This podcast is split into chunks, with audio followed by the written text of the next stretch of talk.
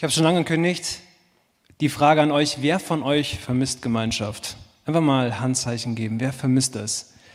Ich glaube, wir vermissen das alle, also hier zumindest sind es alle, die das vermissen, einfach mal mit Freunden abhängen. Ohne sich Gedanken zu machen auf Abstand, ob man Maske tragen muss, wie viele überhaupt zusammen sein dürfen, die ganzen Regelungen, wo man das Gefühl hat, man verliert den Überblick, mal gemeinsam Zeit verbringen, Seele baumeln lassen und Dinge unternehmen. Und man merkt so, ja, man hat irgendwie noch Gemeinschaft. Man verlinkt sich irgendwie unter lustigen Memes auf Insta, äh, man spricht, schickt sich Sprachnachrichten, man telefoniert vielleicht auch mal. Oder ähm, schickt sich mal eine Flamme auf Snapchat, wobei ich glaube, das ist mittlerweile gar nicht mehr so in, und ähm, ist da irgendwie noch zusammen miteinander im, in der Kommunikation, aber es ist irgendwie einfach was anderes. Und wir alle haben diese Sehnsucht, weil Gott uns so geschaffen hat. Er hat uns geschaffen nach seinem Ebenbild und er selbst hat Gemeinschaft in sich und hat uns geschaffen, damit wir Gemeinschaft untereinander haben und leben können und auch die Gemeinschaft mit ihm suchen. Deswegen ist es was ganz Menschliches, was ganz Natürliches, dass ihr eben gerade alle die Hand gehoben habt und habt gesagt, ey, wir vermissen Gemeinschaft, die wir schon so lange nicht mehr haben durften. Und deswegen ist auch kein Wunder, dass wir in der Bibel Textstellen finden, die über dieses Thema sprechen, über Sehnsucht nach Gemeinschaft. Und auch unser heutiger Predigttext handelt davon aus dem ersten Thessalonicher Brief. Und bevor wir da einsteigen und so ein bisschen schauen, was der Text uns über Gemeinschaft zu sagen hat, ein bisschen zum Hintergrund.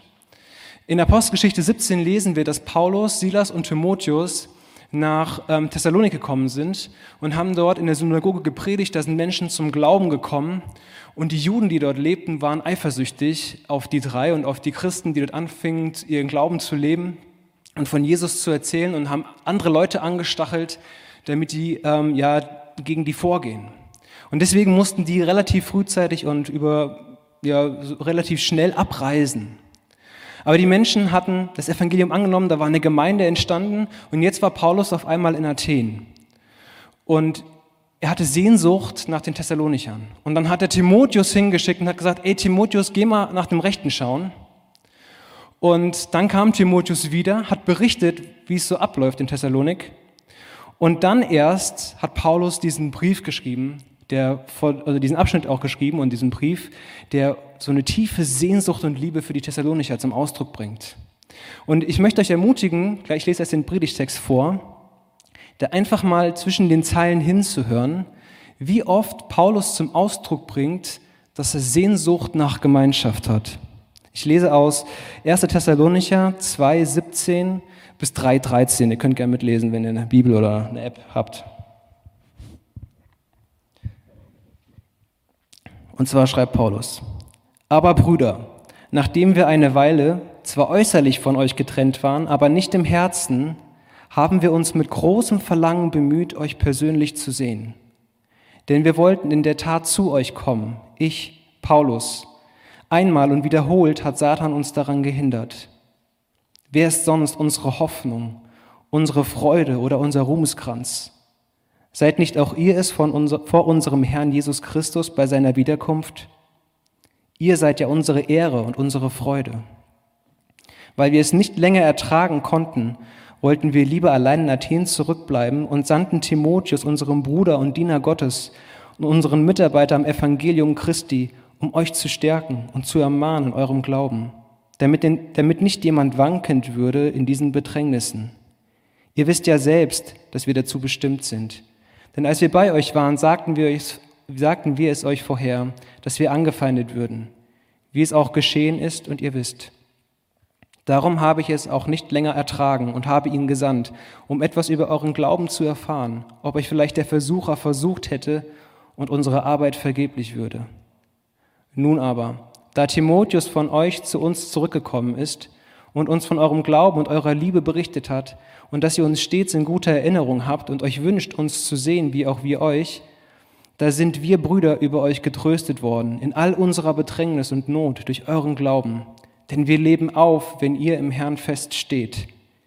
Wie können wir Gott danken für euch und für alle Freude, die wir euretwegen vor unserem Gott erleben? Tag und Nacht bitten wir inständig darum, euch persönlich zu sehen, um zu ergänzen, was an eurem Glauben noch fehlt er selbst aber, Gott, unser Vater und unser Herr Jesus Christus, lenke unseren Weg zu euch. Euch aber lasse der Herr zunehmen und reich werden in der Liebe zueinander und zu allen, wie auch wir sie zu euch haben, damit eure Herzen gestärkt werden und untadelig sind in Heiligkeit vor Gott, unserem Vater, bei der Wiederkunft unseres Herrn Jesus Christus mit all seinen Heiligen.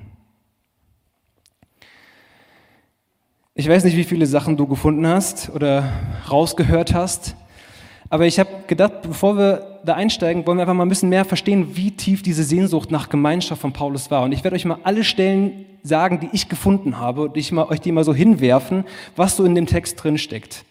Das erste, was wir lesen, ist, dass Paulus sagt, Leute, wir sind zwar äußerlich, wir sind körperlich getrennt, aber nicht in unserem Herzen. Und das Wort, was Paulus benutzt, als er sagt, ey, wir sind äußerlich voneinander getrennt, äh, bedeutet wörtlich, wir sind zu Weisen geworden. Man hat uns auseinandergerissen, wir sind getrennt. Er zeigt, was für eine große Not ihm das ist, dass er jetzt gerade nicht bei den Thessalonikern sein kann. Diese Not, die er erlebt.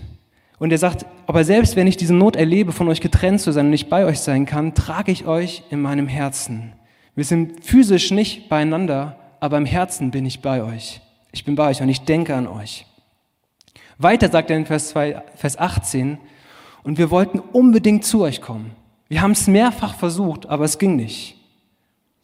In den Versen 20, 19, 2, 19 bis 20 sagt er, ihr Thessaloniker, ihr seid mein Stolz, meine Ehre, meine Hoffnung und meine Freude vor Gott. Versteht man vielleicht nicht so ganz, was das heißt, wenn jemand das für einen jemand ist. Warum sagt er das? Er sagt es, weil er gesehen hat, wie Gott ihn gebraucht hat, diese Menschen zum Glauben zu führen, zu Jesus zu führen. Und er sieht hier den Segen seines eigenen Dienstes. Er sieht, wie Gott ihn gebraucht hat. Und er sagt, Mensch, ich freue mich so. Ich freue mich so, mit euch irgendwann im Himmel zu sein. Ihr seid meine Freude, weil ich sehe, was Gott durch mich getan hat. Und ich freue mich, dass Gott mich gebraucht. Ihr seid mein Stolz, ihr seid meine Ehre, weil er stolz darauf ist, dass Gott ihn gebraucht hat, diese, äh, ja, die Menschen zu Jesus zu rufen. Und er hat so wie ein Vater Gefühle für seine Kinder hat und stolz auf sein Kind ist, so ist er stolz darüber, dass er sie zum Glauben führen durfte und Gott ihn gebraucht hat. Und dann lesen wir weiter in 3, äh, Kapitel 3, Verse 1 bis 5. Wir haben es nicht länger ertragen.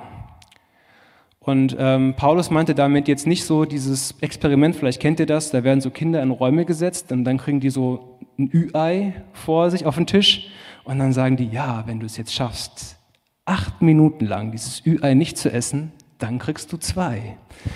Das meinte Paulus damit nicht, sondern der war so richtig umgetrieben vor Sorge und er hat sich richtig Sorgen gemacht um die Thessaloniker. Und das lesen wir auch in den Versen Kapitel 3, 1 bis 4, dass er sich richtig Sorgen machte um ihr Glaubensleben. Er sagte, hey, ich, ich mache mir Sorgen, dass, ihr, dass euch Zweifel kommen in eurem Glauben, dass ihr nicht feststeht, dass ihr das Vertrauen in Gott verliert, dass ihr aus der Beziehung zu Gott euch zurückzieht. Er sagt, dass ihr wankend würdet, dass ihr wankend werdet. Ja, wankend, dass man hin und her wankt, dass man nicht fest steht aufgrund dessen, was sie an Leid von außen erlebten. Die Thessalonicher, die ähm, litten, weil ähm, sie Widerstand erlebt haben. Ich habe das eben gerade schon gesagt. Erst waren das die Juden, die das Ganze so ein bisschen angepeitscht hatten. Aber mittlerweile, als Paulus den Brief schreibt, wird, sagt er selbst, dass sie Leid erlitten, weil die Leute in der Stadt sich gegen sie auflehnten und ihnen Widerstand leisteten. Und warum ist das so schwer für die? Ähm, es hatte für die einfach nochmal eine besondere Tragweite. Weil als Paulus die Gemeinde gegründet hat, waren da Griechen und Juden. Und für die Griechen war es immer so, hey, wenn du deinen Glauben richtig lebst, dann hat das immer positive Konsequenzen in deinem Glaubensleben. Also wenn du mit deinem Glauben alles richtig machst, dann geht es dir im Alltag gut, dann wird Gott dir Segen schenken in deinem Alltag. Aber materiell, in den Dingen, die du brauchst. Und er wird dir Reichtümer schenken und, und, und. So, und jetzt sind diese Menschen Christen geworden, frische Christen. Das ist eine frisch bekehrte Gemeinde. Und auf einmal kommt der Widerstand aus der Stadt, die Menschen verfolgen die, die machen denen das Leben richtig schwer.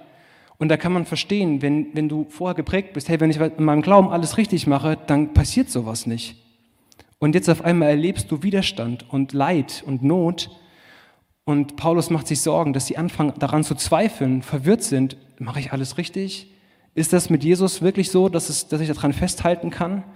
Oder sollte ich das vielleicht doch über einen Haufen werfen?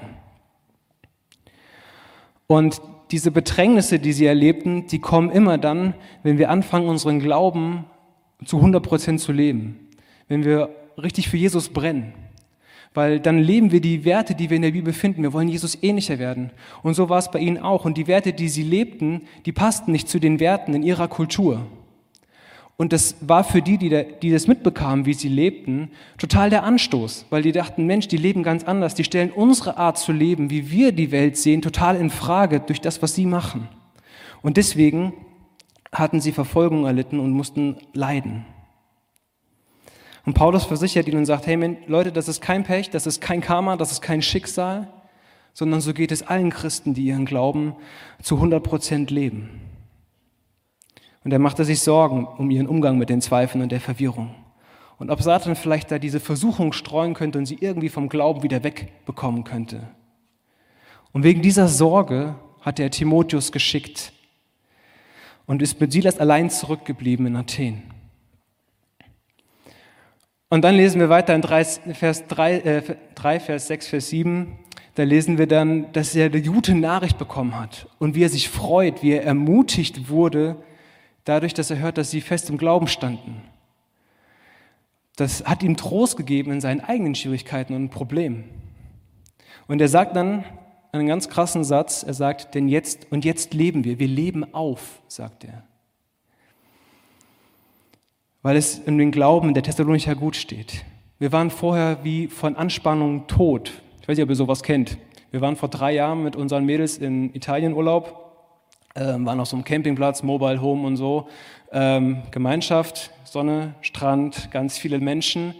Und wir so typisch deutsch, ähm, vormittags äh, nochmal einen Pool. Was macht der Deutsche? Handtuch mitnehmen, zur nächsten Liege natürlich. Und erstmal so ein bisschen Liegen reserviert und Co. Da waren auch schon einige Leute, war gut, dass wir da waren, aus deutscher Perspektive. Und äh, dann drehen wir uns um und gucken und unsere kleine Zweijährige ohne Schwimmflügel war weg. Wir, standen, wir haben uns liegen gesucht, so an diesem 50-Meter-Becken, wo man schwimmen konnte, schön tief. Und ihr könnt euch vorstellen, was dann los ist, wenn du da stehst und deine kleine Tochter nicht mehr da ist. Du kriegst Panik. Du bist wie gelähmt und guckst suchst. Wir sind da rumgerannt, haben die überall gesucht, wir haben die nicht gefunden. Dann kamen wir wieder zurück und dann sagte irgendwann eine Sitznachbarin, äh, da hinten auf der anderen Seite, da läuft sie.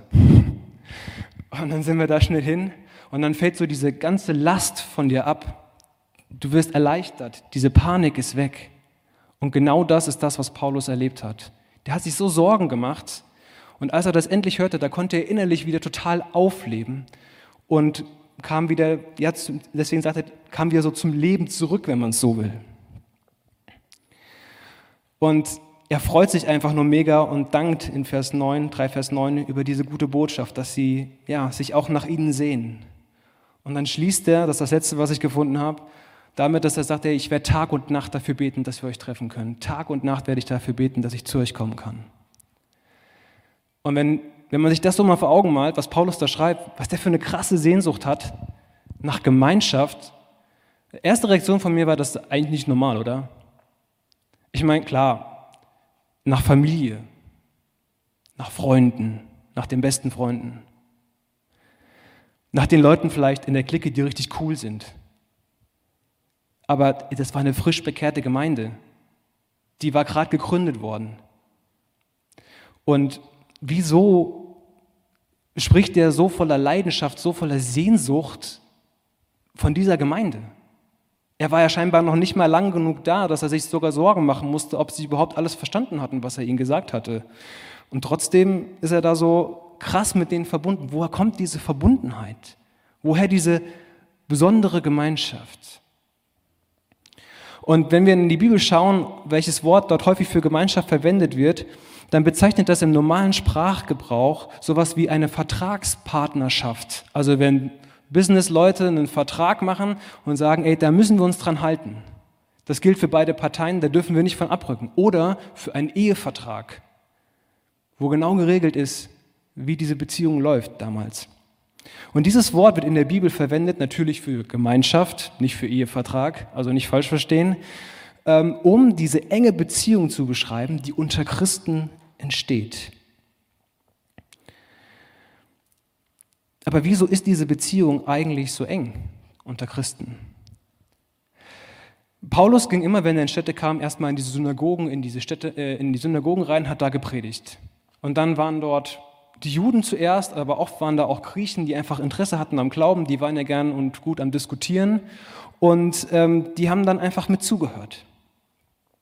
Und Paulus hat denen das Evangelium erzählt, hat ihnen gesagt, hey Leute, wenn ihr Schuld in eurem Leben habt, dann braucht ihr Jesus.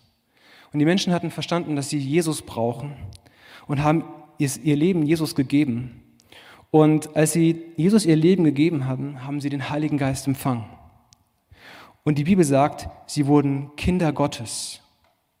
Und Jesus sagte einmal zu den Kindern Gottes, das sind meine Brüder und Schwestern. La Familia, das ist Familie. Alle, die zu Jesus gehören, sind eine Familie. Und das Besondere an christlicher Gemeinschaft ist, dass diese Verbundenheit, dass diese Gemeinschaft nicht etwas ist, was du dir aussuchst, wenn du Christ wirst. Es ist genau wie bei einer echten Familie. In manchen Situationen hätte man gern einen anderen Bruder und eine andere Schwester. Manchmal auch gern andere Eltern. Manchmal hätte man auch gern andere Leute in der Gemeinde. Aber man sucht sich das nicht aus, sondern man wird, wie man an, von neuem geboren wird, sagt die Bibel, wenn wir Jesus unser Leben geben, wenn wir ein neuer Mensch werden, so werden wir auch in diese Familie hineingeboren. Und diese Gemeinschaft hat Gott sich ausgedacht. Es ist Gottes Idee. Sie ist geschaffen durch seinen Geist. Was uns verbindet ist, wenn wir Christen sind, dass wir alle seinen Geist in unserem Herzen haben. Und dass wir zu seiner Familie gehören und Brüdern und Schwestern sind. Doch Paulus hat nicht nur das Evangelium gepredigt in Thessalonik, sondern in 1. Thessalonicher 2, Vers 8 lesen wir, dass er gesagt hat, er war auch bereit, sein Leben zu teilen. Das heißt, er hat sein Leben geöffnet für die Christen, die dort waren. Er hat gezeigt, wie er lebt. Er hat gezeigt, wer er wirklich ist. Er hat sich nicht verstellt. Und vielleicht können wir uns das so vorstellen.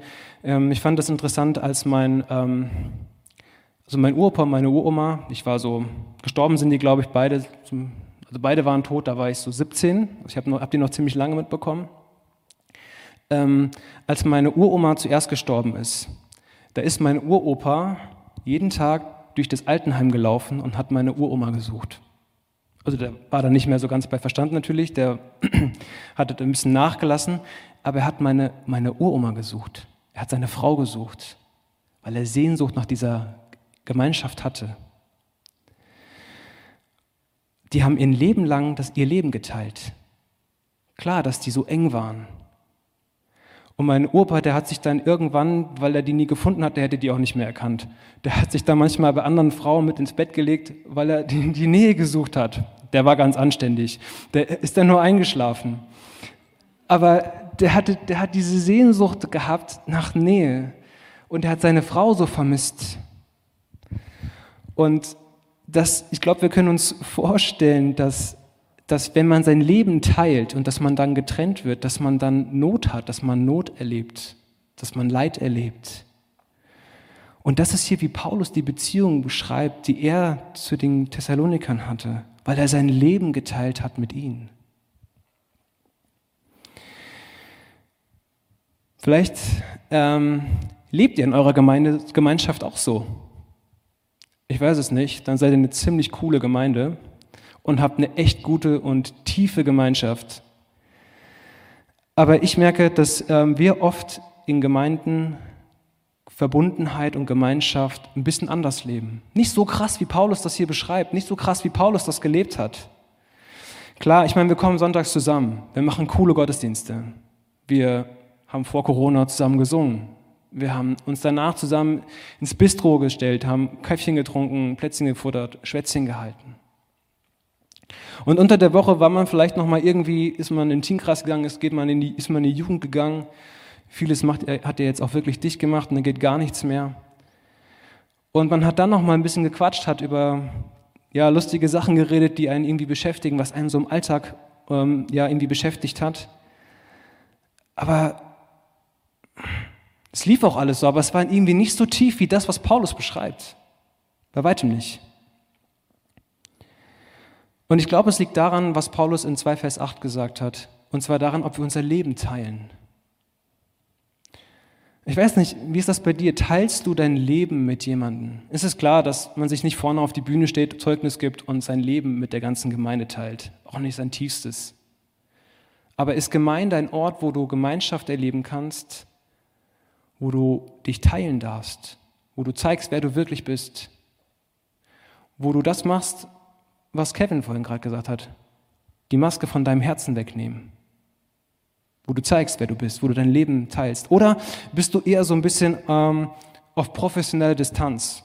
Mein Bruder ist Krankenpfleger auf Intensiv und der sagt, boah, wenn ich das alles an mich ranlassen würde, was da abgeht, auch jetzt gerade mit Corona, ich könnte den Job nicht machen. Ich muss auf Distanz bleiben, weil das Leid ist sonst zu groß, es ist zu viel.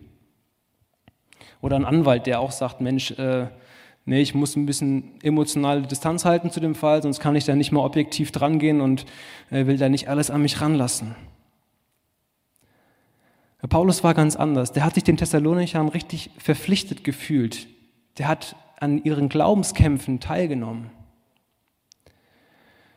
Er war in ihrem Glaubensleben beteiligt. Der war nicht fern oder distanziert. Ist dein Glaube Privatsache oder ist dein Glaube etwas, was du mit anderen teilst, dein Glaubensleben, dein Leben, das, was dich ausmacht, was dich bewegt? Ich glaube und bin zutiefst davon überzeugt, dass es sich lohnt, diese Gemeinschaft, die Paulus beschreibt, zu suchen und zu leben. Weil der Text zeigt uns auch, warum wir diese Gemeinschaft brauchen. Und das eine ist, ist ja nicht nur bei den Thessalonichern so, dass die damals lebten, wie die Bibel es gesagt hat, und dann hatten sie auf einmal irgendwie Trouble, ja, weil die Leute sagten, boah, ihr seid irgendwie komisch, ihr seid anders, ihr lebt anders. Sondern das, was sie erlebt haben in ihrer Kultur, äh, wenn man Glauben bekennt und lebt und aneckt, das erleben wir auch. Stell dir vor, du bist im Fußballverein und du würdest zu 100% straight deinen Glauben leben. Du bist Verteidiger und dann läuft da einer in den 16er rein und Du hättest den Ball bekommen können, aber du kommst so einen Tucken zu spät und du kretscht ihn einfach voller Möhre um mit offener Sohle. Und dann kommt der Schiri und fragt, sag mal, warst du noch am Ball oder nicht? Und du bist zu 100% ehrlich und sagst, nee, war ich nicht mehr. Konsequent, Konsequenz, du fliegst vom Platz, ähm, deine Mannschaft verliert vielleicht das Spiel. Oder du vergibst auf einmal Einwürfe, weil ähm, du zuletzt am Ball warst und Ecken. Schimpfst nicht mit über den Gegner und den Schiri. Steckst keine blöden Sprüche zurück. Ich glaube, du würdest anecken in deinem, in deinem Verein, in deiner Fußballmannschaft. Oder in der Schule, wenn du der Einzige bist, der nicht abschreibt, sich keine Spicker schreibt, du nicht betrügst und nett zum Lehrer bist, nicht lügst und auf einmal anfängst, dich für die Opfer in deiner Klasse einzusetzen. Für die, die schwach sind, für die, die am Außen, die Außenseiter sind, so wie Jesus das gemacht hat. Der sich dafür nicht zu schade war. Was würden deine Freunde sagen? Ich glaube, du würdest anecken. Oder wenn du vielleicht schon arbeiten gehst und statt wie die anderen Kollegen sich bei den Aufgaben, die sich bei den Aufgaben immer viel Zeit lassen, du fleißig bist und richtig ranklotzt, damit du deinen Chef zufriedenstellst und deine Arbeitskollegen dir sagen, sag mal, kannst du mal aufhören? Wenn du so viel arbeitest, wenn du fleißig bist, dann muss ich ja nachher auch fleißig sein hier am Job. Vielleicht lebst du aber auch in einer Familie, die, wo keiner anderer deinen Glauben teilt, wo keiner Christ ist, nur du. Und du in der Herausforderung stehst, deinen Glauben zu leben innerhalb der Familie und dazu zu stehen. Und du auch immer wieder in Frage gestellt wirst. Wie gehen wir damit um, wenn wir merken, dass wir mit unseren Werten und den Werten, die die Bibel uns gibt, wenn wir nicht gesellschaftskonform sind? Bleiben wir dann Gott treu oder sind wir versucht, den einfacheren Weg zu gehen?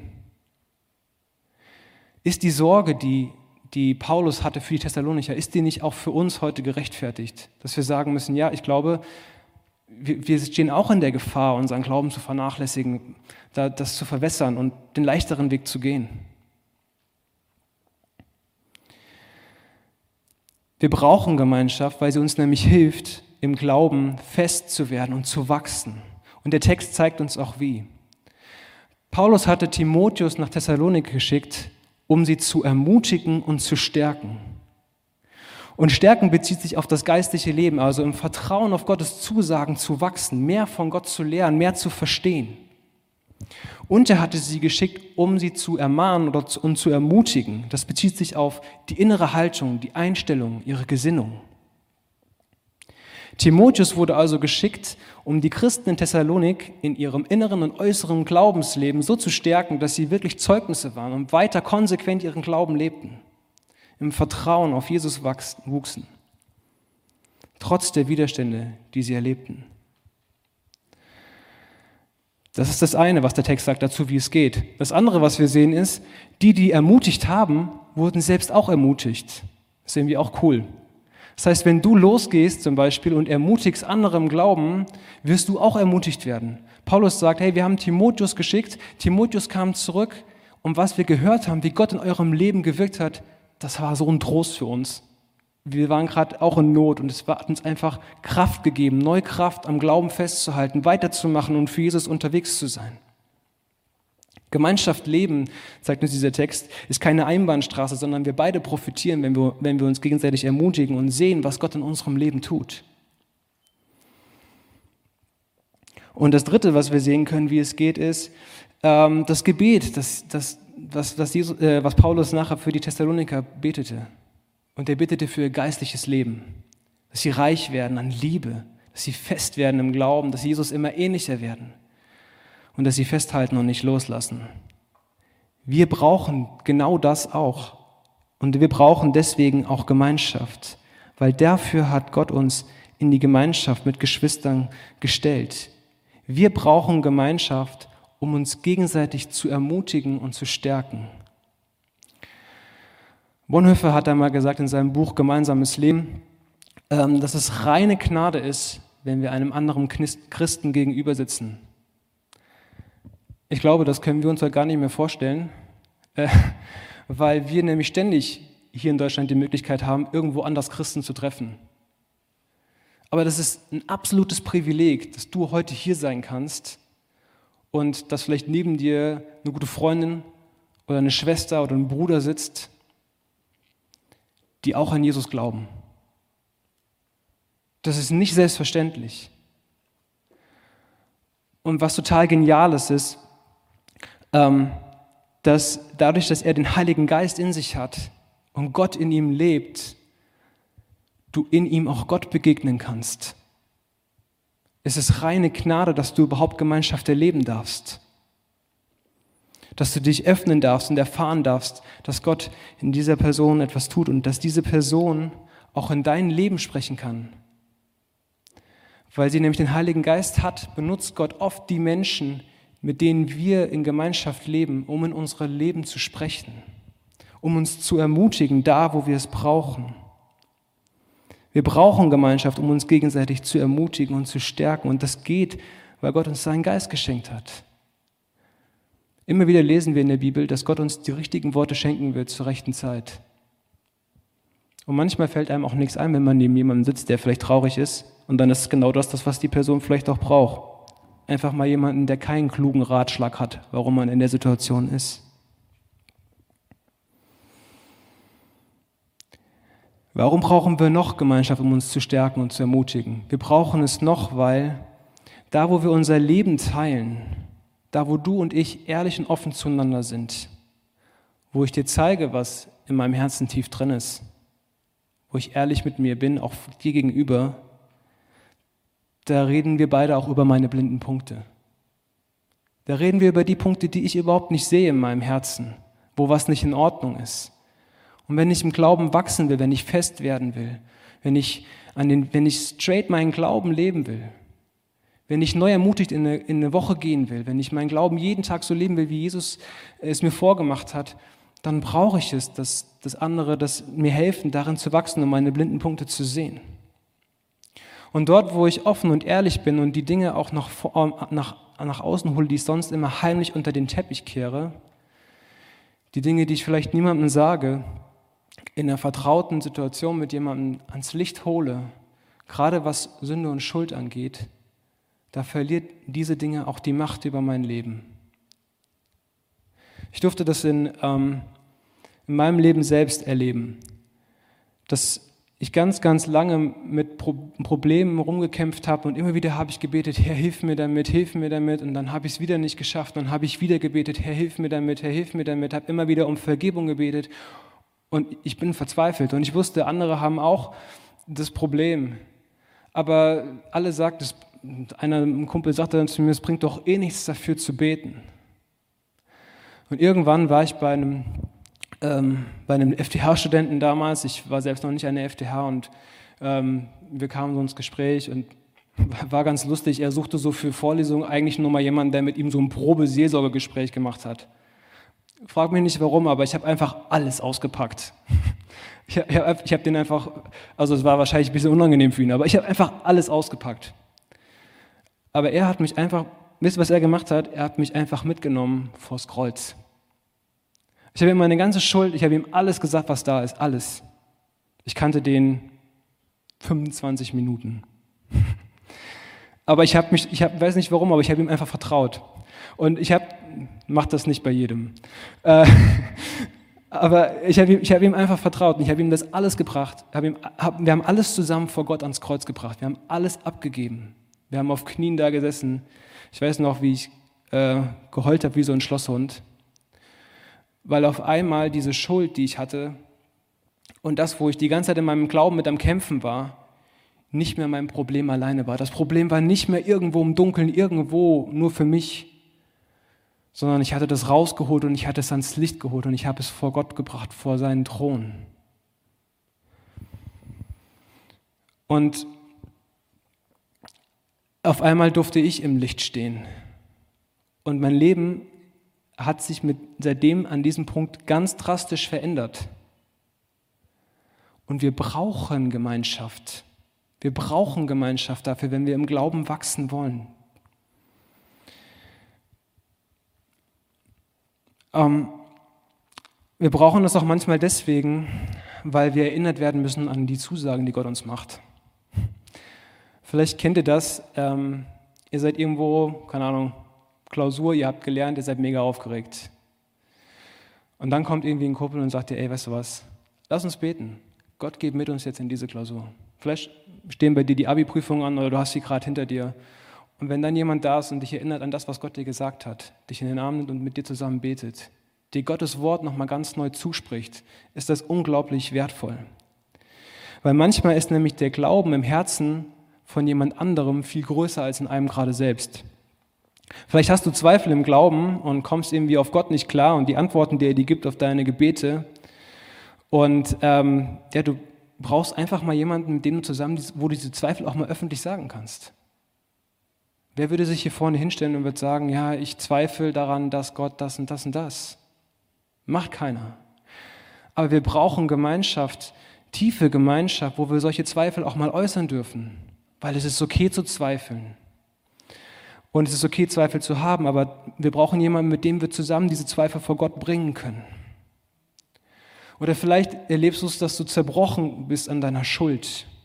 Und du brauchst es einfach mal, dass jemand dir nochmal neu zusagt, hey, Gott liebt dich. Du bist sein geliebtes Kind und er liebt dich besonders in deiner Schwachheit. Du bist errettet allein aus Gnade, nicht weil du irgendwas Tolles gemacht hast vor Gott. Nein, Gott liebt dich und Gott sieht dich. Und Gott hat den Preis bezahlt für deine Schuld. Und er hat sie weggeworfen, soweit der Osten vom Westen ist. Die beiden begegnen sich nie, logischerweise.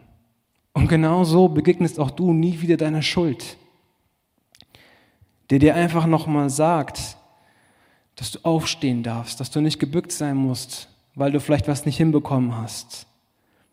Der dir sagt, steh auf, Mann, oder steh auf, Frau Gottes. Heb dein Haupt wieder auf. Er weiß um deine Abgründe, der dir das zuspricht. Der Typ, der übrigens nachher mein Mentor geworden ist, von dem ich euch erzählt habe, nach 25 Minuten da, ähm, der hat mir genau das danach zugesprochen. Und wir brauchen Gemeinschaft an diesen Punkten. Wir brauchen es, Gemeinschaft, um äh, gemeinschaftlich unterwegs zu sein. Vielleicht erlebst du auch Eben gerade weil du ganz straight deinen Glauben lebst, in Schule, im Verein, überall, wo du hingehst, auch Anfechtung und Widerstand. Und die Leute sagen, ey, du bist komisch. Dann brauchst du jemanden, mit dem du dafür beten kannst. Und wir brauchen Gemeinschaft, um miteinander und füreinander zu beten. Jesus hat gesagt, wenn wir etwas in deinem Namen bitten, dann will er es uns geben. Er sagt, das werde ich euch tun. Johannes 14, 13 bis 14. Und in seinem Namen zu bitten heißt, etwas in Übereinstimmung mit seinem Willen zu bitten, um etwas zu bitten, was ihn ehrt, was ihn groß macht. Und wenn wir um geistlichen Wachstum bitten, wenn wir unterwegs sein wollen mit ihm, wenn wir im Glauben fester werden wollen, dann wird er uns das schenken. Und weißt du, du kannst heute hier rausgehen und kannst auch ganz praktisch geistliche Gemeinschaft leben. Mein Tipp an dich nochmal, such dir jemanden, den du kennst. Oder Freunde, die du kennst, mehrere. Je tiefer du gehen willst und je mehr du dein Leben öffnen willst, desto kleiner würde ich den Kreis der Leute machen, mit denen du Gemeinschaft suchst. Aber wenn du Sehnsucht nach dieser Gemeinschaft hast, die Paulus hatte mit den Thessalonichern, nach so einer tiefen Verbundenheit, wenn du dich danach sehnst, dass andere auch sich nach deinem, für dein Glaubensleben interessieren, du gemeinsam in Gemeinschaft wachsen willst, dann mach dich auf den Weg, such eine Person einfach nur am besten und fang an, mit dieser Person zu sagen, hey, wir wollen offen und ehrlich voneinander sein. Alles, was hier bleibt, bleibt unter uns und wir wollen tiefe geistliche Gemeinschaft leben. Und wir committen uns gegenseitig, dass wir uns um den anderen sorgen, dass wir nachfragen, wie es uns geht. Das ist manchmal unangenehm. Ich hatte in meiner Heimatgemeinde einen älteren Bruder. Ähm, Im Nachhinein war es ein cooler Typ. Aber der kam immer auf mich zu, als ich so 19 war und hat mich gefragt, du Benny, wie geht es dir in deinem Glaubensleben? Wie viel stille Zeit machst du? Und er hat so unangenehme Fragen gestellt. Irgendwann habe ich den dann gesehen und habe gesehen, oh, der ist da. Ich setze mich ins Bistro. ich bin dem dann irgendwann so ausgewichen. Ja? Äh, aber ich glaube, wenn man einer Person das bewusst zugesteht und sagt, hey, du darfst mir diese Fragen stellen und ich darf dir diese Fragen auch stellen, wie es dir in deiner Beziehung mit Jesus geht, wo du struggles, wo du Hilfe brauchst, wo wir für beten können, dann ist das ein unglaublicher Segen, der daraus entwachsen kann und du wirst geistlich wachsen. Und da möchte ich dir wirklich Mut zu machen. Auch wenn jetzt vielleicht einfach eine Zeit kommt, wir wissen ja nicht, was am Dienstag beschlossen wird, wo man sich überhaupt nicht mehr treffen darf, nicht mehr, mehr mit einer anderen Person. Dann skypt halt. Oder FaceTimed oder was auch immer, wie ihr euch sehen könnt. Und, oder wenn ihr, ja, nee, macht nichts Illegales. Ähm, nutzt nur das, was legal möglich ist. Aber solange ihr das dürft, euch mit einer Person treffen dürft, macht das. Trefft euch, lebt Gemeinschaft, gerade jetzt, wo nichts da ist. Wo, wo, wo kriegt ihr geistliches Futter? Wo könnt ihr euch öffnen im Glauben vor mehreren Leuten? Wo könnt ihr Gemeinschaft leben, christliche Gemeinschaft? In der Form, wie Paulus es beschrieben hat. Wir haben keine Möglichkeiten, gerade das zu machen, außer im Eins zu eins. Und dazu möchte ich dich ermutigen, dass du dir jemanden suchst und bewusst Zeit mit dieser Person, mit Gott verbringst, denn er ist da. Ich bete noch mit uns. Herr, ich danke dir für diesen Text aus 1. Thessalonicher. Und ich danke dir dafür, dass du uns gezeigt hast, wie tief Gemeinschaft sein kann unter Christen. Ich danke dir dafür, Herr, dass du uns in diese Gemeinschaft gestellt und berufen hast. Dass nicht wir die Erfinder von dieser Gemeinschaft sind. Und dass wir uns einander öffnen können, weil wir wissen dürfen, es gibt nichts, vor was wir uns schämen müssen, vor dem anderen. Denn du bist für all das gestorben am Kreuz, für unsere Schuld. Und du machst es möglich, dass wir zeigen können, wer wir wirklich sind.